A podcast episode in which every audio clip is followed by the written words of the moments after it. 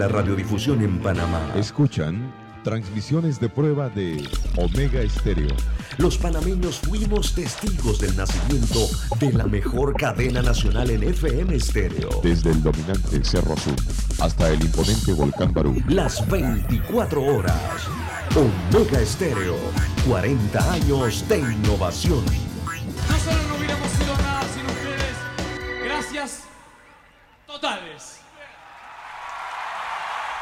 Las opiniones vertidas en este programa son responsabilidad de cada uno de sus participantes y no de esta empresa radial. Banismo presenta Pauta en Radio. Pauta en Radio.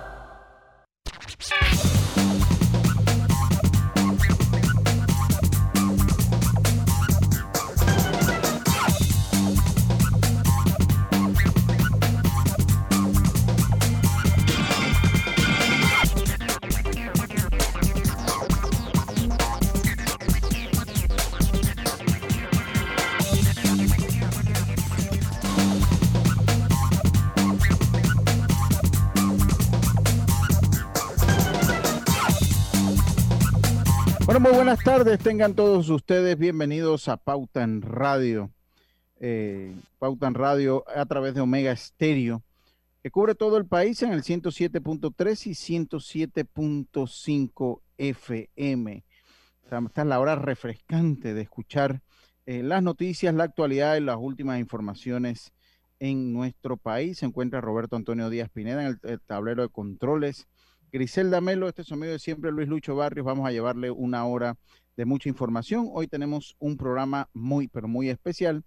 Un programa muy, muy especial con Jovalis, con Jovalis Barrios, de, de promotora, educadora eh, de folclore. Pero llegó nuestra jefa, radiante, debo decirlo, que usted no he saludado a, a, Griselda todavía ni a Roberto. Debo decir lo que usted dice que yo nunca me fijo en, en las cosas. Debo decir que usted está radiante el día de hoy, estimada jefa Diana Marta. Muy buenas tardes. Gracias, sorry por la tardanza. Bienvenidos todos a Pauta en Radio. Gracias, Lucho. Hola, Grise. Oiga, esa mujer está espectacular. Sí, viendo, si quieren verla, ya saben, a través de nuestro Facebook. ¡Wow! Estoy viendo. conectemos? Yo... Justo me apagó. Sí, sí, sí, sí, Hola, Robert. No tengo palabras para decir. Sí, sí, sí. Está bellísima. Digo, siempre está bella, pero hoy está más bella. Sí, sí, sí, sí, Es que yo no he dicho lo contrario. Yo dije que no tengo palabras para describir. Sí, ella siempre está bella y hermosa. Bella.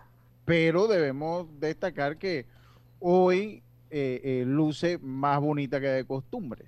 Oye, me están, me están haciendo sonrojar. Aunque no se la carga de maquillaje que tengo. Lo que pasa es que les cuento rapidito. Hoy estuve grabando un marketing strategy que sale el 15 de marzo de Vanesco.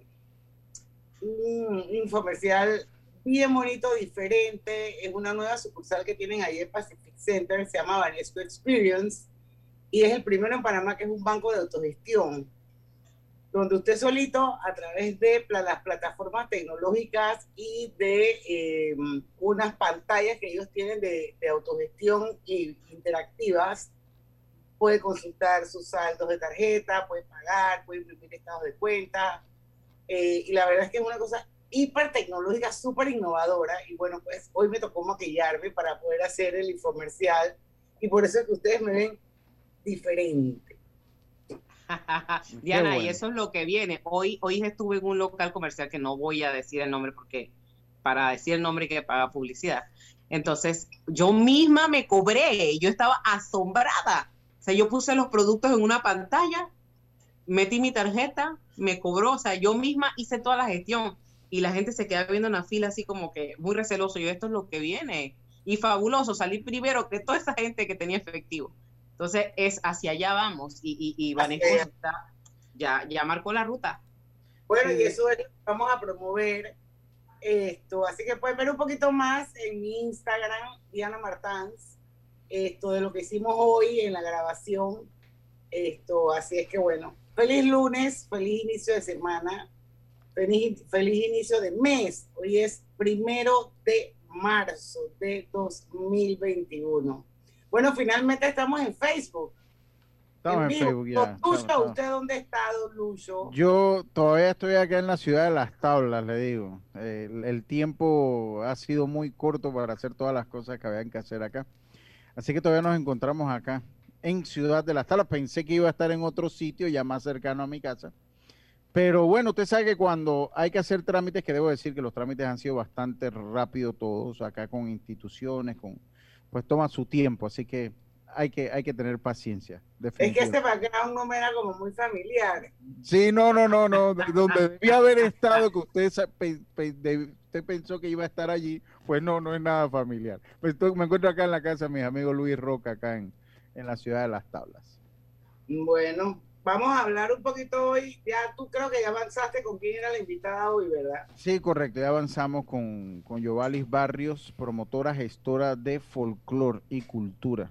Vamos a hablar del proyecto de ley 499 que ya se aprobó en primer debate y que busca, eh, que busca eh, tener folclor como una materia obligatoria en nuestras escuelas. Vamos a conocer un poquito más de eso eh, después de las 5 y 10. Bueno, y mientras tanto, ¿qué noticia hay por ahí, Cris, que usted es la reportera aquí de Pauta en Radio? Bueno, les cuento que hoy inició el año escolar.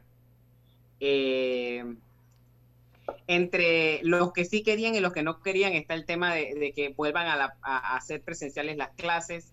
El gobierno ha anunciado que compró cerca de 2 millones de vacunas eh, con Pfizer para vacunar, esto lo vimos aquí en Pauta Radio el viernes o el jueves, para vacunar a los, a los menores de 18 años.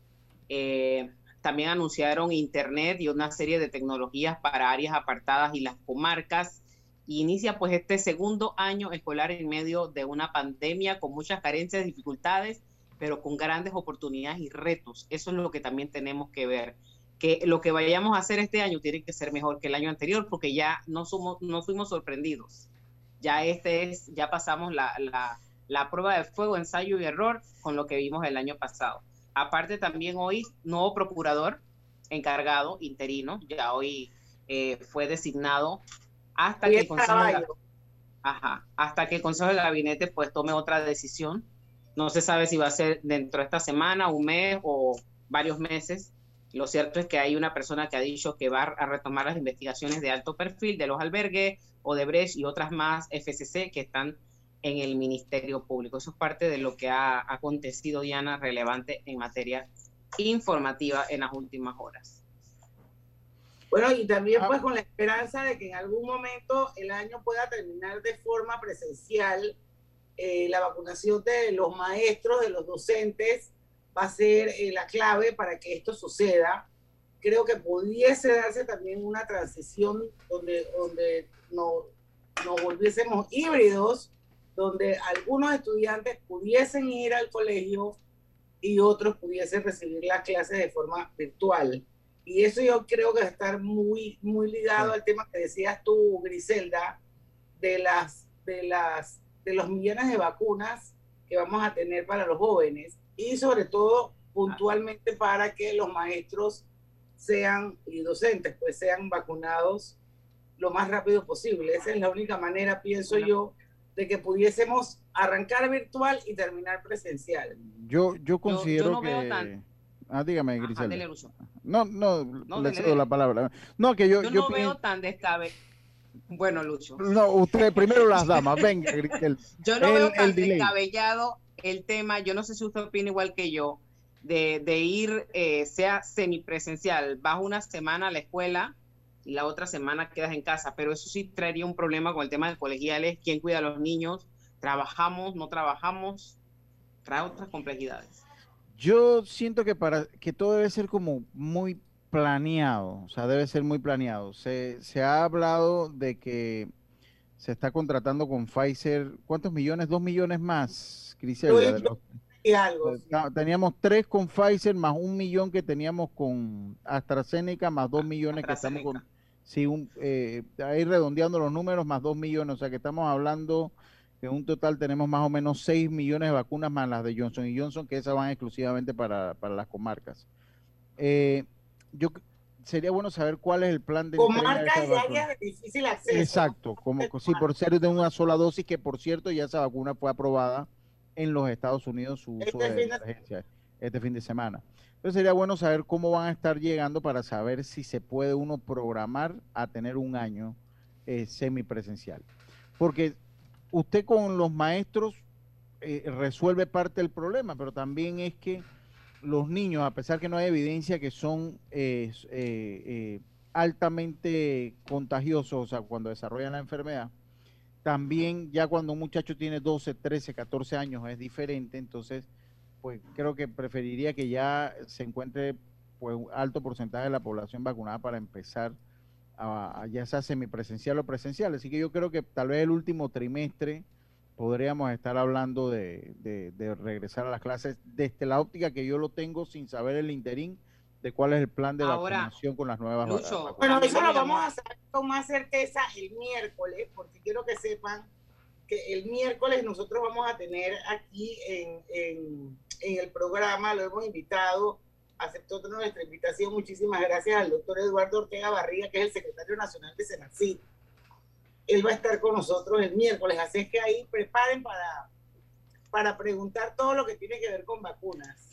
Una entrevista en el mejor momento posible es la entrevista el día miércoles, definitivamente. Exacto. Sí, Una, entrevista totalmente certera. Saben que hoy leía también que la, un representante de la OMS decía que este año el mundo no va a derrotar el virus. Así que eh, también tenemos que ser precavidos, pero yo creo que mirar también esto con esperanza. Y, y yo creo que, ¿y qué va a pasar este fin de semana cuando ya se acabó la cuarentena? Ya está. Todo eso tenemos, tenemos Sí. que, que, que mirar bien el tema, hilar bien finido, porque de verdad yo no quiero que me vuelvan a encerrar. Yo quiero ser libre, pero también tenemos que cuidarnos del virus. El país no aguanta un encierro más, eso sí se lo digo. O sea, el país no, No, aguanta un encierro yo creo más. que con la, como, como ha bajado la cantidad de casos en Panamá y pues que ya se está aplicando la vacuna y hay que reconocer que van Sí. así, se pusieron el turbo y van rapidísimo. Esto yo creo que realmente, eh, yo creo que ya podemos pensar en poder planificar nuestras vidas con libertad, como dice Griselda, aunque pienso que el toque de queda se mantiene, de 10 de la Sí, se mantiene, sí, se el toque mantiene. de queda se mantiene, pero o Sí. sea, que esa libertad no se convierta en libertinaje y no, no haga retroceder. Eso Sí. nada más. Y acuérdense que el tema de la vacunación, aquí lo habíamos dicho reiterativamente, Panamá tiene un buen esquema de vacunación, Sí. uno de los mejores, y aquí se está comprobando. Sí, así es. Vamos al cambio. Vamos al volvemos. cambio. Y esto, cuando regresemos, eh, Yarelis, se llama. Yovalis, Yovalis. Yovalis Yo le Barrio. barrio, que yo sepa no es familia mía, ahora le pregunto para ver. Barrio debe estar con nosotros cuando regresemos del cambio comercial. No se vayan, que ya venimos. Pauta en Radio. Reinventistas, personas valientes capaces de evolucionar para salir adelante, esos que no necesitan aulas para seguir enseñando o cierran sus tiendas para abrirlas de nuevo por internet. Hoy todos somos reinventistas y podemos cambiar el mundo para inventarlo de nuevo. Banismo te invita a convertirte en uno. Entra ya a www.reinventistas.com. Panamá nos necesita a todos. En Panama Ports iniciamos operaciones hace 25 años y hoy somos pieza clave del crecimiento económico y competitivo del país, siendo el inversionista más grande del sector portuario. Panama Ports ha generado 30.000 empleos directos e indirectos con los salarios más altos del sector, con pagos directos al Estado y aportes a la economía local por 6 mil millones de balboas. Panama Ports ha contribuido a que el país sea un centro marítimo fundamental para el mundo y se convierta en el hub logístico de las Américas. En Panama Ports, nuestras inversiones y compromiso siguen adelante para que cada día Panamá avance por un mejor mañana. Panama Ports. Tu casa, tu carro, tu negocio, tu familia, tus viajes, tu todo. En Internacional de Seguros lo protegemos. Con más de un siglo de trayectoria en el país, te ofrecemos una gama de productos que se adaptan a todas las necesidades de tu vida. Llámanos al 206 4000 o visítanos en www.iseguros.com. Internacional de Seguros, tu escudo de protección. Regulado y supervisado por la Superintendencia de Seguros y Reaseguros de Panamá. Agarro de aquí para pagar allá. Repongo aquí y espero cobrar más allá. No pago aquí, pago allá. Ahora pago aquí. Si este es el enredo que suena en tu cabeza todas las quincenas. Desenrédalo y hasta date un gusto con un préstamo personal de Banesco que te ofrece cómodos plazos, tasas convenientes con aprobación inmediata y con tu desembolso un certificado de 75 balboas para el súper. Solicítalo al 800 1300. Banesco contigo.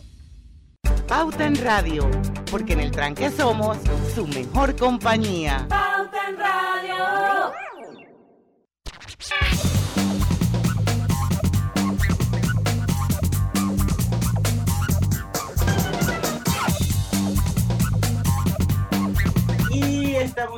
vuelta con su programa favorito de las tardes, Pauta en Radio. Bueno, vamos a dar inicio a nuestra entrevista con Jovalis eh, Barrios. Como bien dijo Lucho, eh, antes de irnos al cambio comercial, Jovalis es docente, además es gestora y promotora del folclore. Y le hemos invitado hoy aquí a Pauta en Radio. Ese es un tema bien importante porque esto, como panameños, debemos sentirnos orgullosos de nuestras tradiciones, de nuestras costumbres, de nuestro folclore.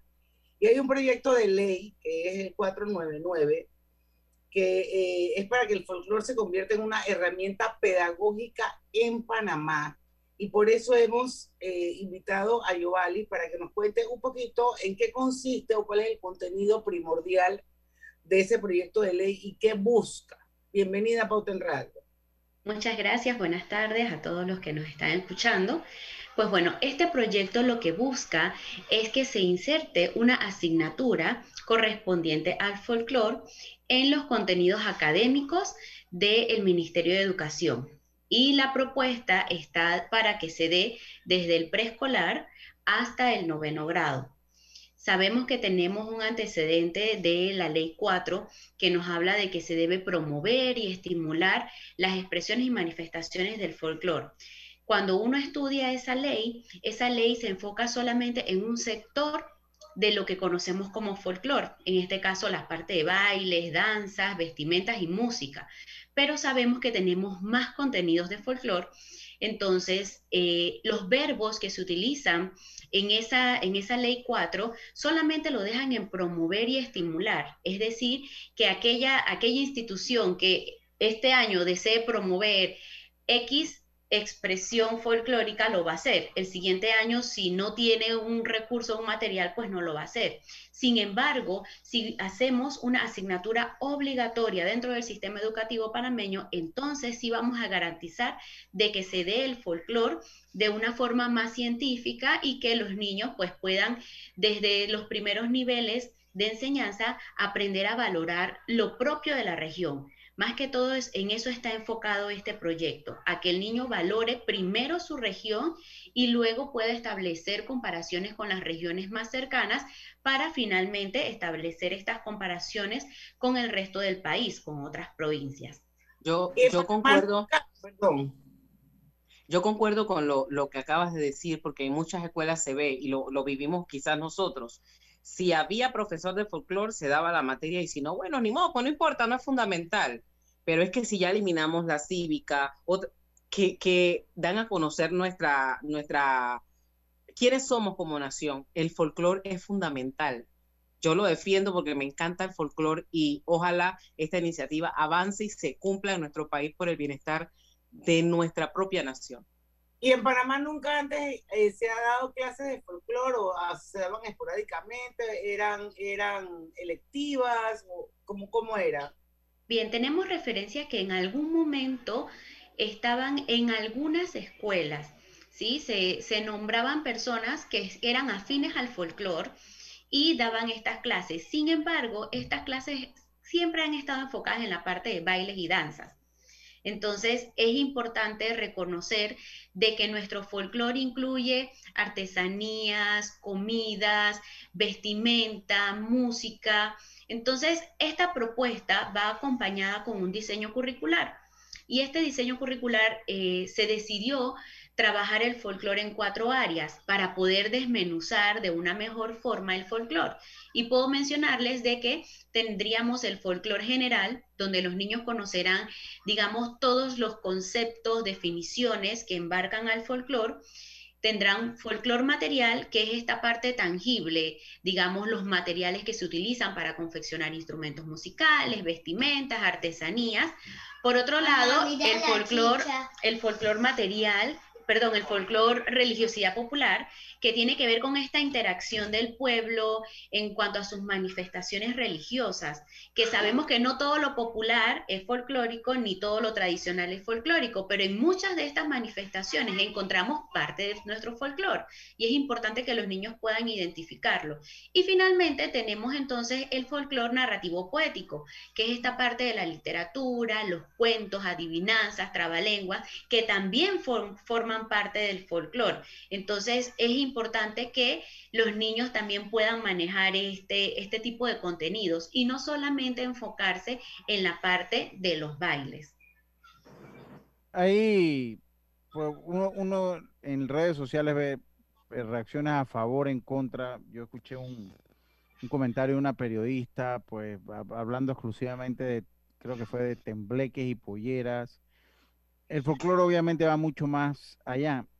¿Cuál es la resistencia en sí que han encontrado para hacer folclore una materia? Desde mi óptica es como peras con manzanas, o sea, si no andamos bien en matemática, no sé cuál es que guarda la relación si usted pone folclore o no pone folclore como ley, pero ¿cuál es la, en sí la resistencia que hay de que el, el folclore se convierta en una asignatura para todos los estudiantes?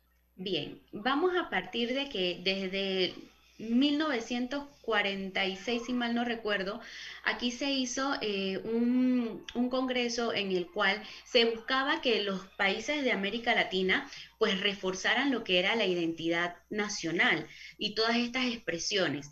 Y posteriormente, en los años 60 y 70, los esposos Zárate idearon un diseño eh, en el cual ellos extrajeron los contenidos que se podían dar el folclore.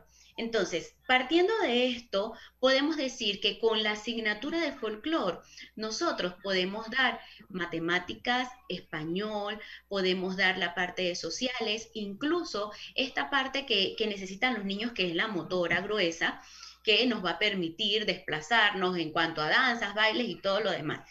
¿Qué pasa? Que no se le ha dado la importancia precisamente porque caemos en el promover, estimular y no concretizar lo que realmente nos interesa como panameños. Entonces, por eso es que actualmente tenemos influencias de otros países que adoptamos sus costumbres precisamente porque no podemos o no hemos sabido valorar lo que tenemos. Y es lo que busca la asignatura de folclore, que podamos valorar lo que nosotros tenemos. Es importante, nosotros somos un país pluricultural tenemos mucha influencia y, esa influencia que tuvimos desde el inicio es lo que nos hace ser panameños. Entonces, con el comentario que, que se ha dado en redes sociales con la periodista, deja al descubierto de que desconocemos mucho de nuestro folclore y solamente estamos visualizados en lo que más se ha popularizado durante todo este tiempo. Y sabemos que hay regiones que se han apropiado de su folclore y han explotado el mismo de tal manera que a veces creemos que es el único folclore que existe en el país.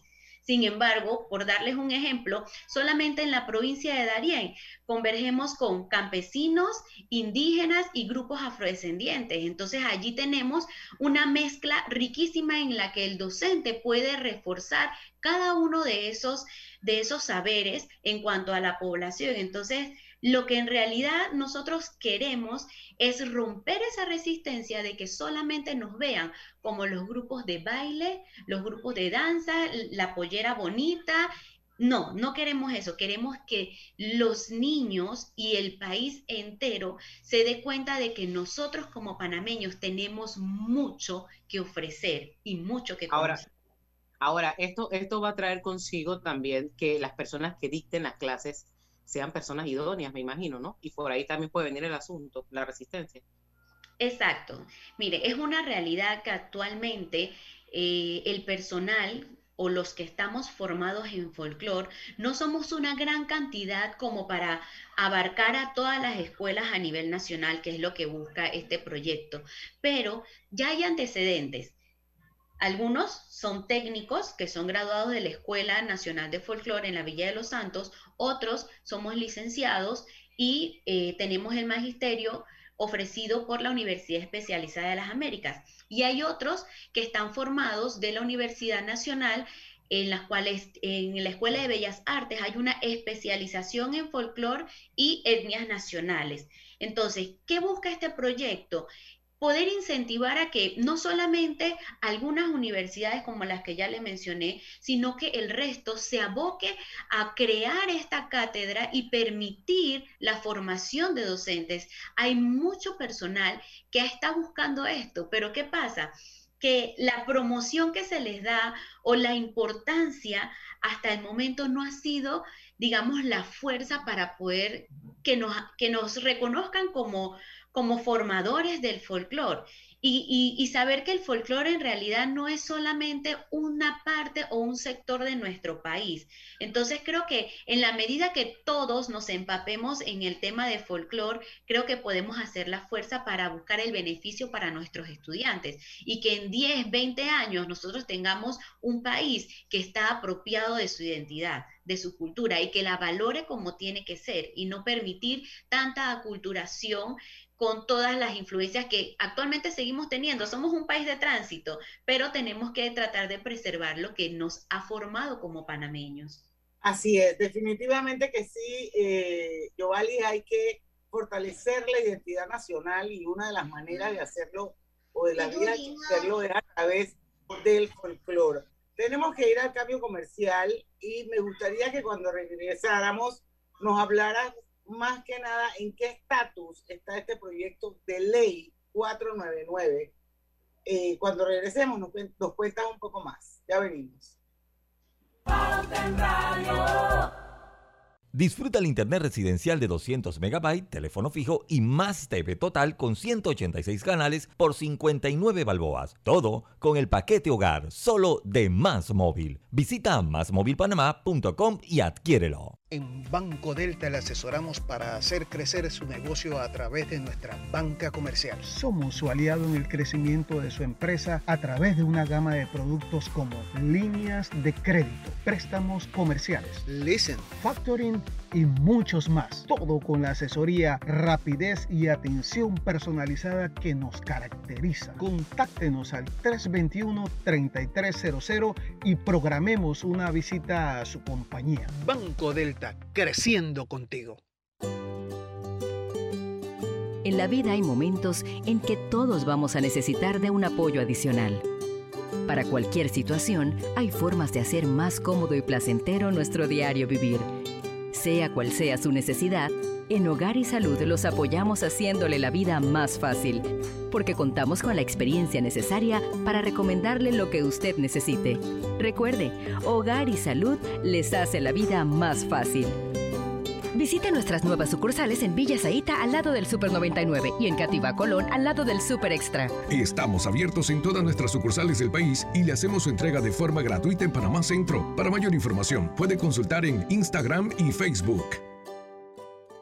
Cobre Panamá ha contribuido a la vida de miles de panameños. Es la inversión privada más importante en la historia del país. Con su operación, dinamiza la economía panameña, activando diversos sectores nacionales y beneficiando personas en 22 comunidades vecinas, con mejoras en su calidad de vida a través de servicios básicos de electrificación, agua potable e Internet, mejores vías de acceso, capacitaciones, oportunidades de empleo y superación personal. Cobre Panamá. Estamos transformando vidas. Estamos construyendo tu de los tuyos.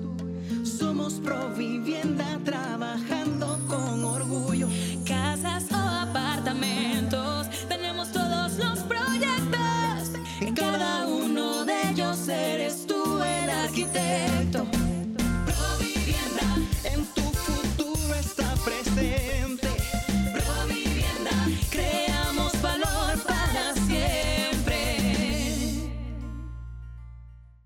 Pauta en Radio, porque en el tranque somos su mejor compañía. Pauta en Radio.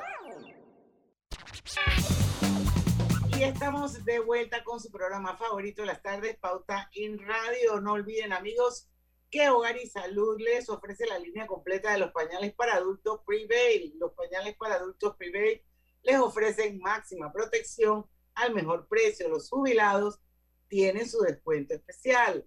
Hogar y Salud tiene una sucursal en Villa Zaita al lado del Super 99. Seguimos con Yovalis Barrios, la hemos invitado hoy a Pauta en Radio para hablar de folclore. Ella es docente, gestora y promotora de folclore. Hay una, una ley actualmente, un proyecto de ley 499. Y quisiera que nos dijera Yovalis en qué estatus está ese proyecto. ¿Eso fue proyectado? ¿Eso lo está presentando quién en, en la asamblea? ¿En qué estatus está esto? Bien, actualmente pasamos el primer debate y el honorable diputado Eric Brose es el que impulsó este proyecto que empezó como anteproyecto de ley 038 y ahora que es proyecto de ley está en, cuatro, en el 499. Entonces, el proceso que vamos a llevar ahora pues es desarrollar eh, en conjunto con una subcomisión todos los enlaces pertinentes para eh, convocar al Ministerio de Educación porque si bien es cierto, es un proyecto que está en la Asamblea, al momento de ser aprobado, quien va a tener el mando de, esta carga es el Ministerio de Educación. Entonces es una pieza muy importante y bueno, estamos en este, en este proceso de conversaciones directas con la ministra y su gabinete, pues para poder eh, que ellos escuchen la propuesta y aprovechar este momento donde va, se va a dar una transformación curricular y que pueda insertarse de la mejor manera el folclore dentro del Ministerio de Educación. Yo y el Ministerio de Cultura quedó? Para incluir el folclore en el pensum, ¿habría que eliminar alguna, alguna materia o habría que aumentar el horario escolar? ¿Cómo, cómo eso entra dentro de un currículo que ya está establecido?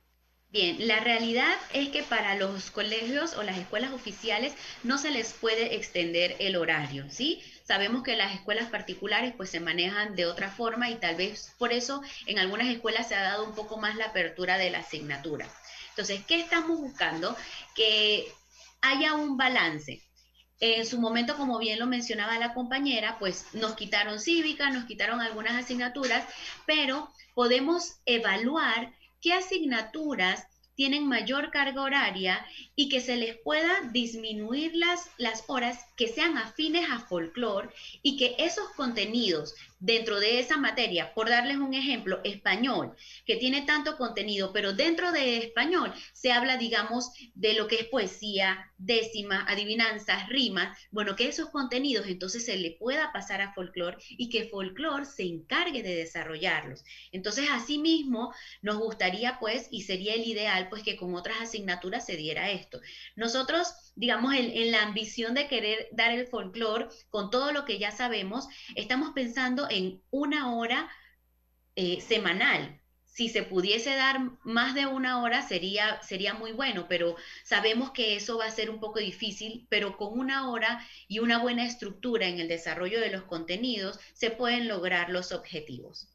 A mí me queda la duda, eh, la manera de lograr incluir el folclore en un pensum ya diseñado, ¿era a través de una ley o, era a través de, eh, eh, del Ministerio de Educación? Eso, eso me queda, porque leí algo como que ya el Ministerio de Educación es el encargado de desarrollar los planes de estudio, etcétera, etcétera. Entonces no sabía si eso iba por allá o tenía que venir con una ley, para que nos explique en sí, El, el génesis de la ley. Digamos, con la referencia que les mencioné de la ley 4, si vamos a ver, los verbos regentes van a ser siempre promover y estimular.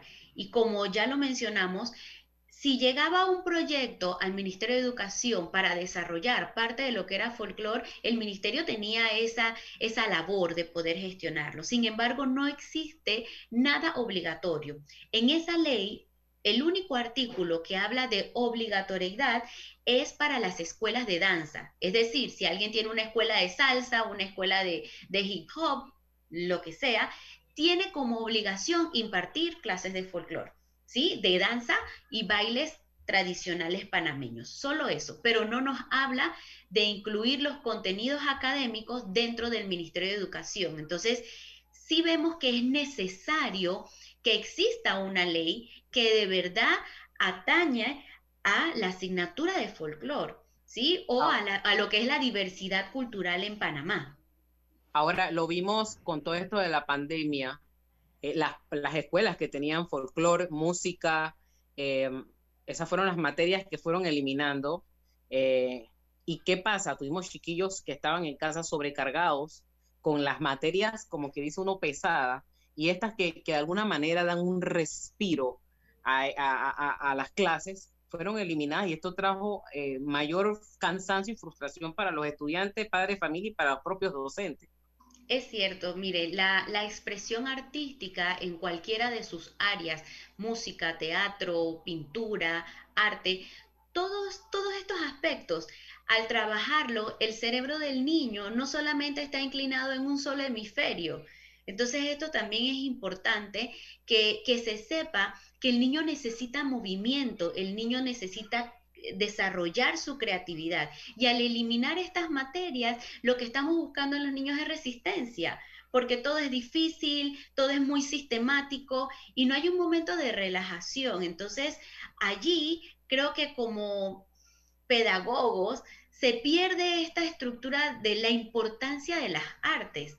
Y, y las artes es muy rico en contenido. Entonces, ¿Cómo privar a los niños de, este aprendizaje desde este canal de, las artes, poniéndole todo tan rígido, tan sistemático? Entonces, ahí hay algo que hay que, terminar de evaluar y permitirle a los niños que desarrollen su creatividad y todas sus destrezas y habilidades, no solamente la parte cognitiva de, pensar rápido, resolver, eh, digamos, situaciones de matemáticas eh, de forma de memoria, no, sino que el niño pueda relacionar y que de verdad él comprenda lo que está aprendiendo y cómo lo va a poner en práctica en la vida cotidiana. Creo que eso es lo más importante, que para el niño tenga valor algún tipo de aprendizaje y que tenga, digamos, un uso en la vida cotidiana. Y eso lo vamos a encontrar también con el folclore, que precisamente es eso, es ese quehacer del pueblo que se da de forma natural y que el niño debería estar expuesto, ¿no? Yo me pregunto, el Ministerio de Cultura, ¿cómo queda en todo esto? Porque ahora no es un departamento, una secretaría, es un ministerio de cultura que está llamado no solamente a divulgar, a hacer shows, sino que también a, a, educar a nuestra población, de alguna manera contribuir a eso, a que nuestro legado cultural no se pierda. Tiene toda la razón y es importante mencionar que actualmente lo que correspondía a la parte de educación que tenía antes, eh, lo que conocíamos como el INAC, fue pasado directamente al Ministerio de Educación. Entonces ahora el Ministerio de la Cultura está más por lo que son las industrias creativas.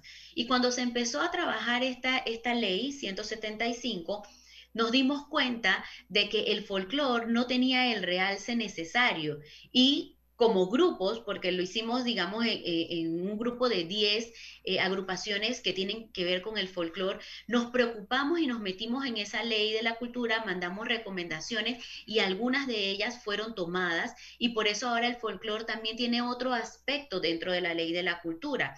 Allí quisimos rescatar eh, un instituto de investigación que tiene que ver con folclore. ¿Por qué? Porque, ¿qué vamos a hacer?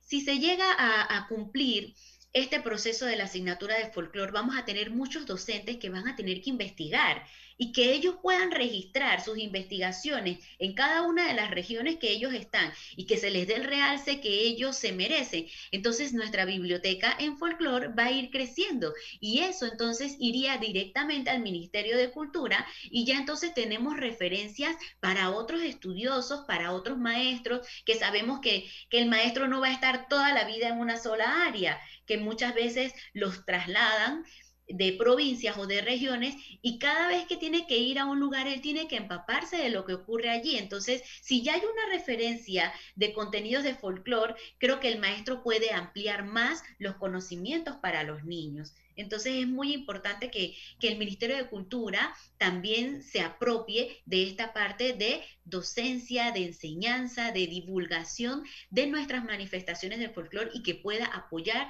este tipo de investigaciones que seguro se van a dar en todo el país.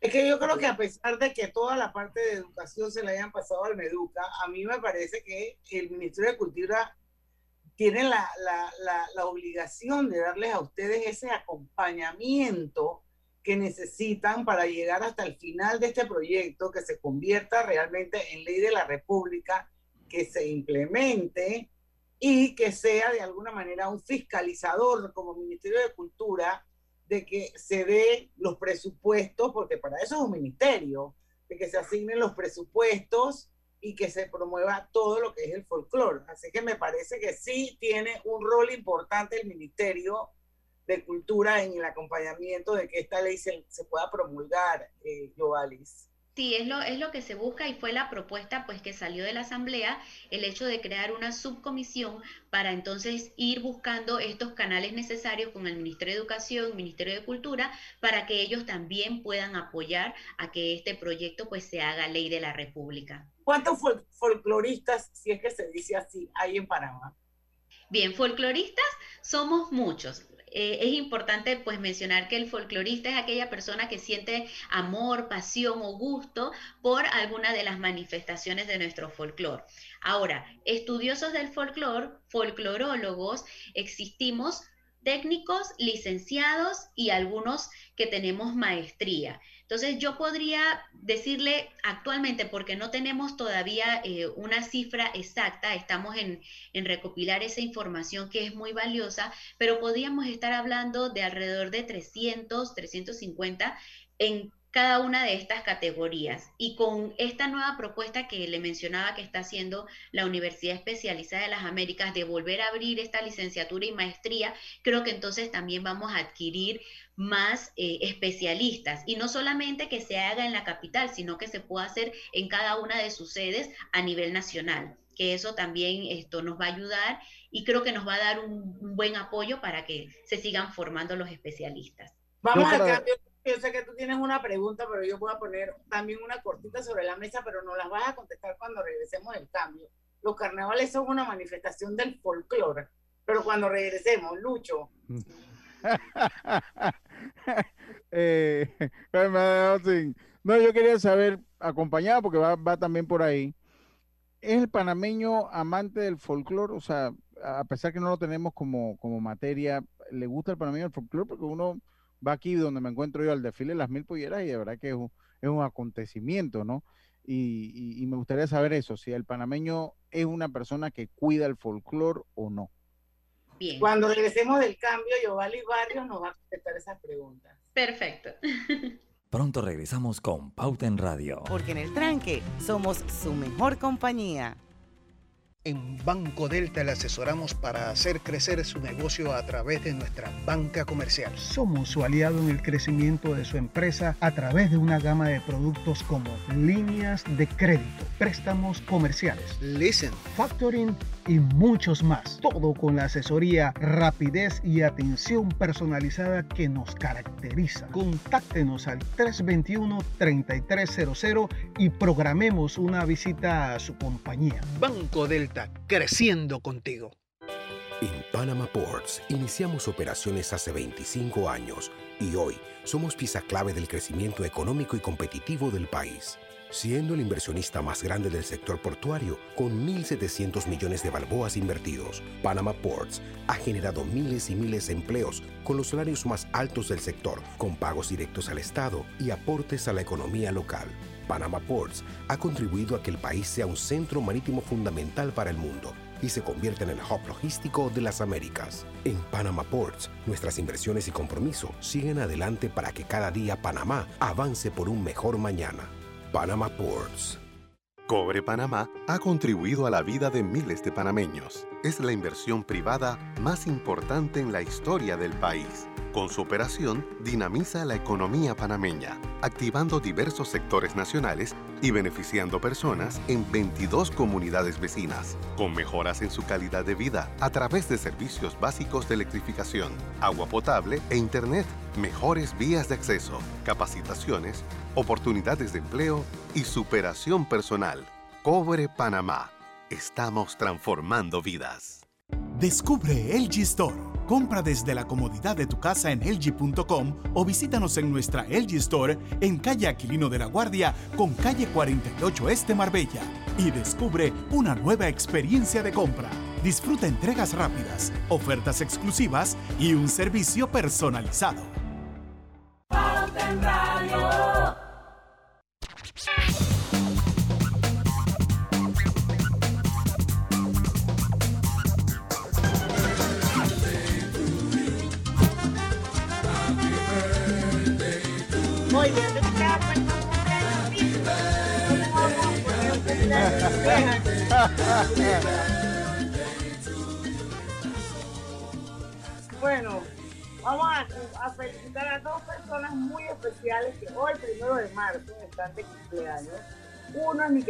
Bobby Pereira, que cumpleaños hoy.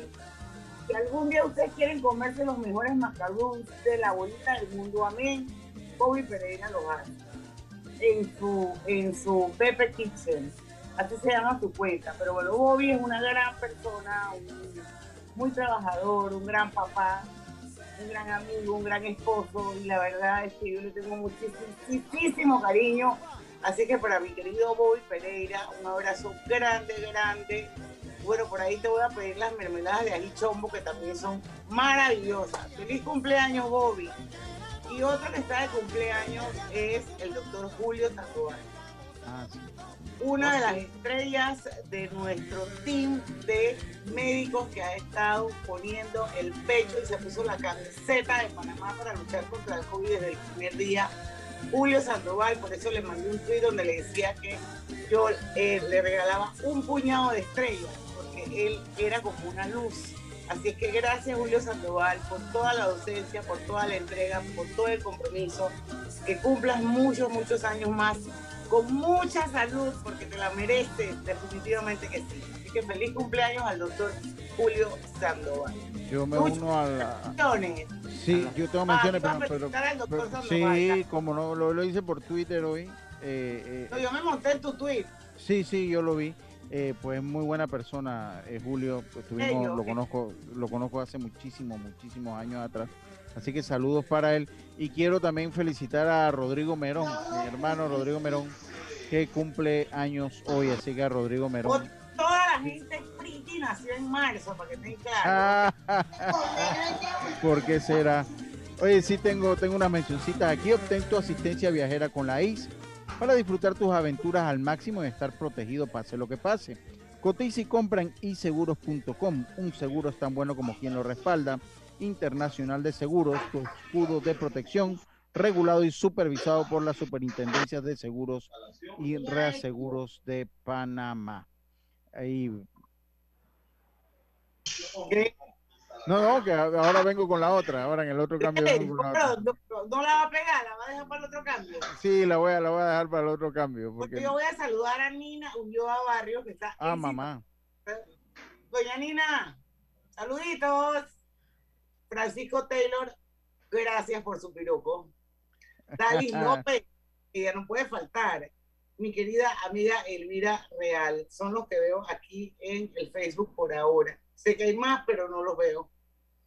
Eh, seguimos, seguimos con Jovalis. Jovalis, yo te preguntaba antes de irnos al cambio si los carnavales de hoy en día son una representación del folclore o hay, un híbrido o hay un mix o se ha desvirtuado el carnaval o los carnavales de antes sí, los de ahora no.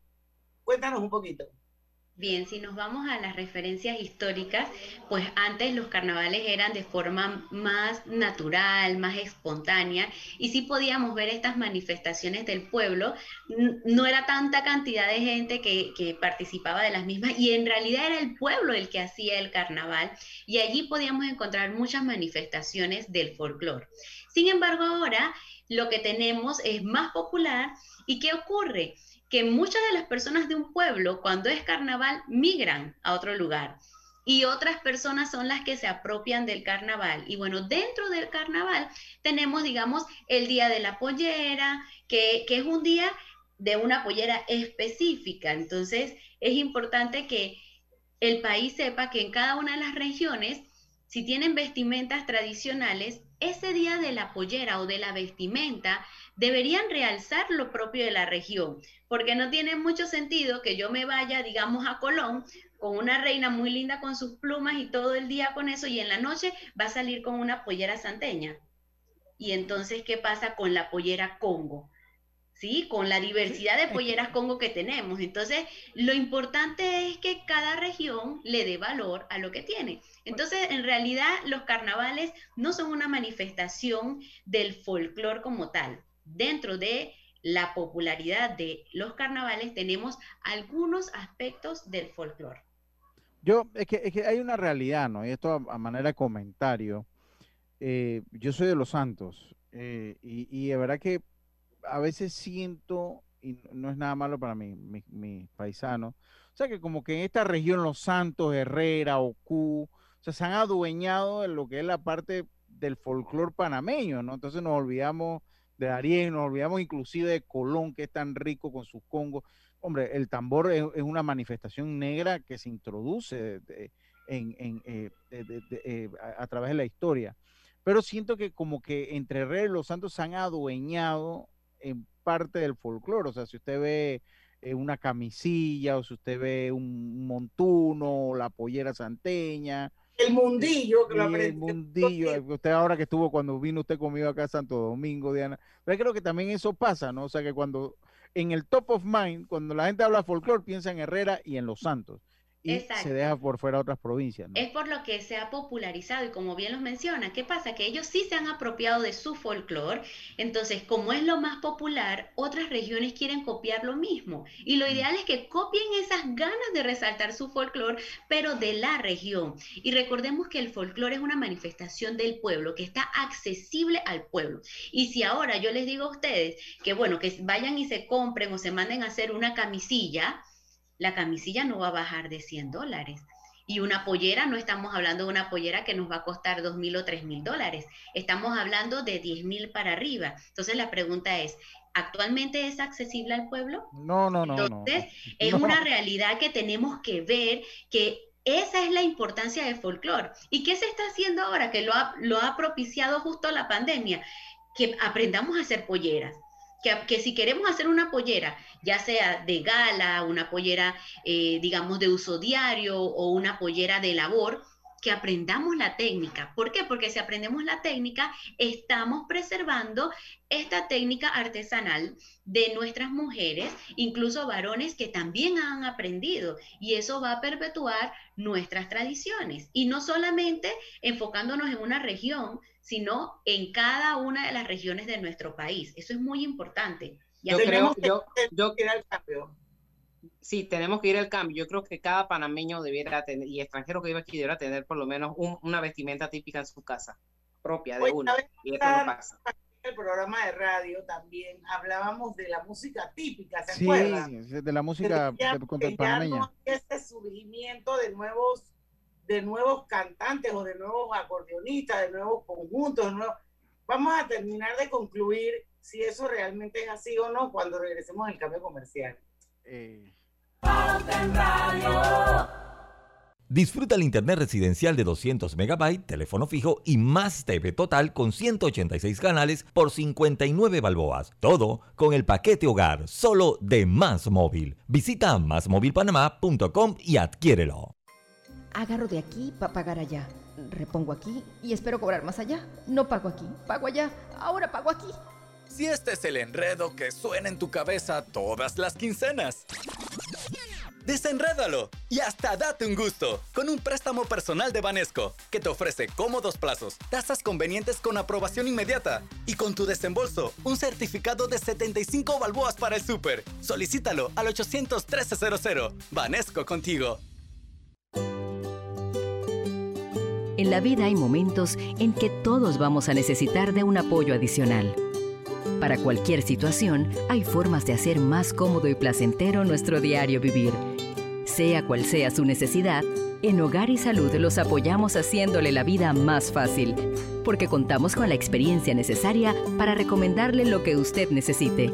Recuerde, Hogar y Salud les hace la vida más fácil. Visite nuestras nuevas sucursales en Villa Zaita al lado del Super 99 y en Cativa Colón al lado del Super Extra. Estamos abiertos en todas nuestras sucursales del país y le hacemos su entrega de forma gratuita en Panamá Centro. Para mayor información, puede consultar en Instagram y Facebook. Rogelio Jiménez, licenciado en Administración de Empresas. Gracias, papá, por pensar en mí. Con tu seguro de vida de Internacional de Seguros, te aseguras de que el futuro de tus hijos sea brillante y esté lleno de logros, pase lo que pase.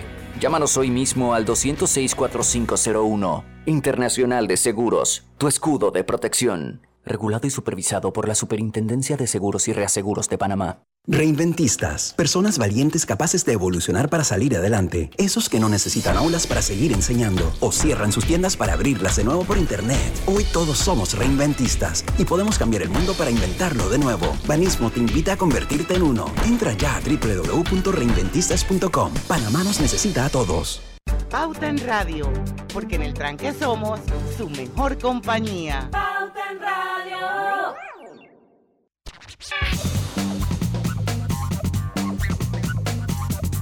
Estamos ya con la parte final de Pauta en Radio. Lucho, vamos con tu mencioncita y ya vamos a hacer las conclusiones, Jovalis. Desenreda tu presupuesto con un préstamo personal de Banesco a tasas convenientes y aprobación inmediata. Solicítalo al 813-00 de Banesco contigo. Seguimos. Lucho, tú dejaste como que algo sobre la mesa y yo también, pero ya a mí se me olvidó lo que yo No, yo, yo, yo creo que no dejamos nada sobre la mesa, lo hablamos después, ¿no? Vamos para la parte de las conclusiones. Las conclusiones, eran las Sí, conclusiones. era, era- era lo que eran las Y conclusiones. recoger un poquito, o sea, si ustedes tienen redes sociales, de alguna manera. Y la música alguien típica. Ibas preguntarte la música típica.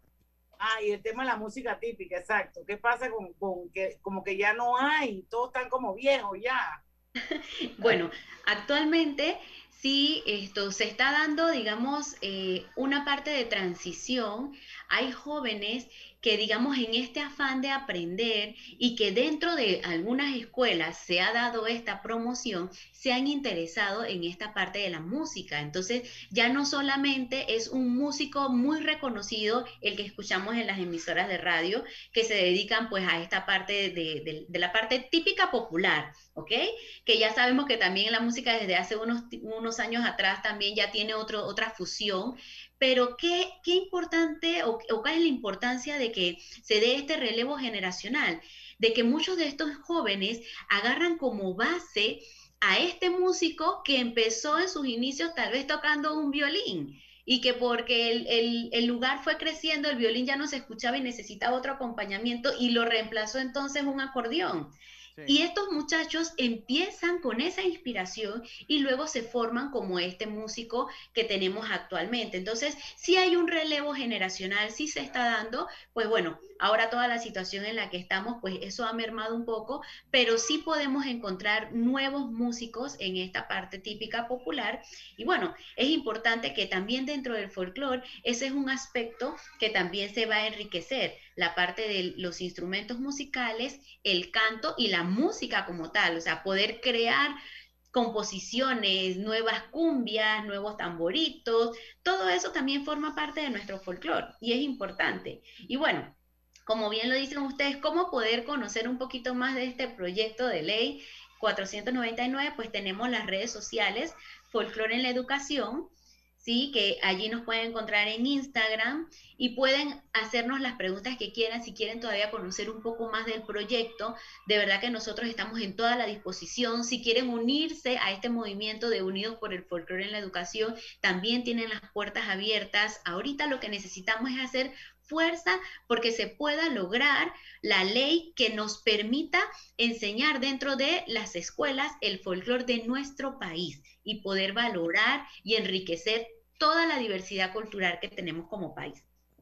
y una cosa no tiene que ver con la otra, o sea, hay que mejorar en lectura comprensiva, en matemática, en física, en química, eso no tiene nada que ver con el folclore, esa es mi, óptica.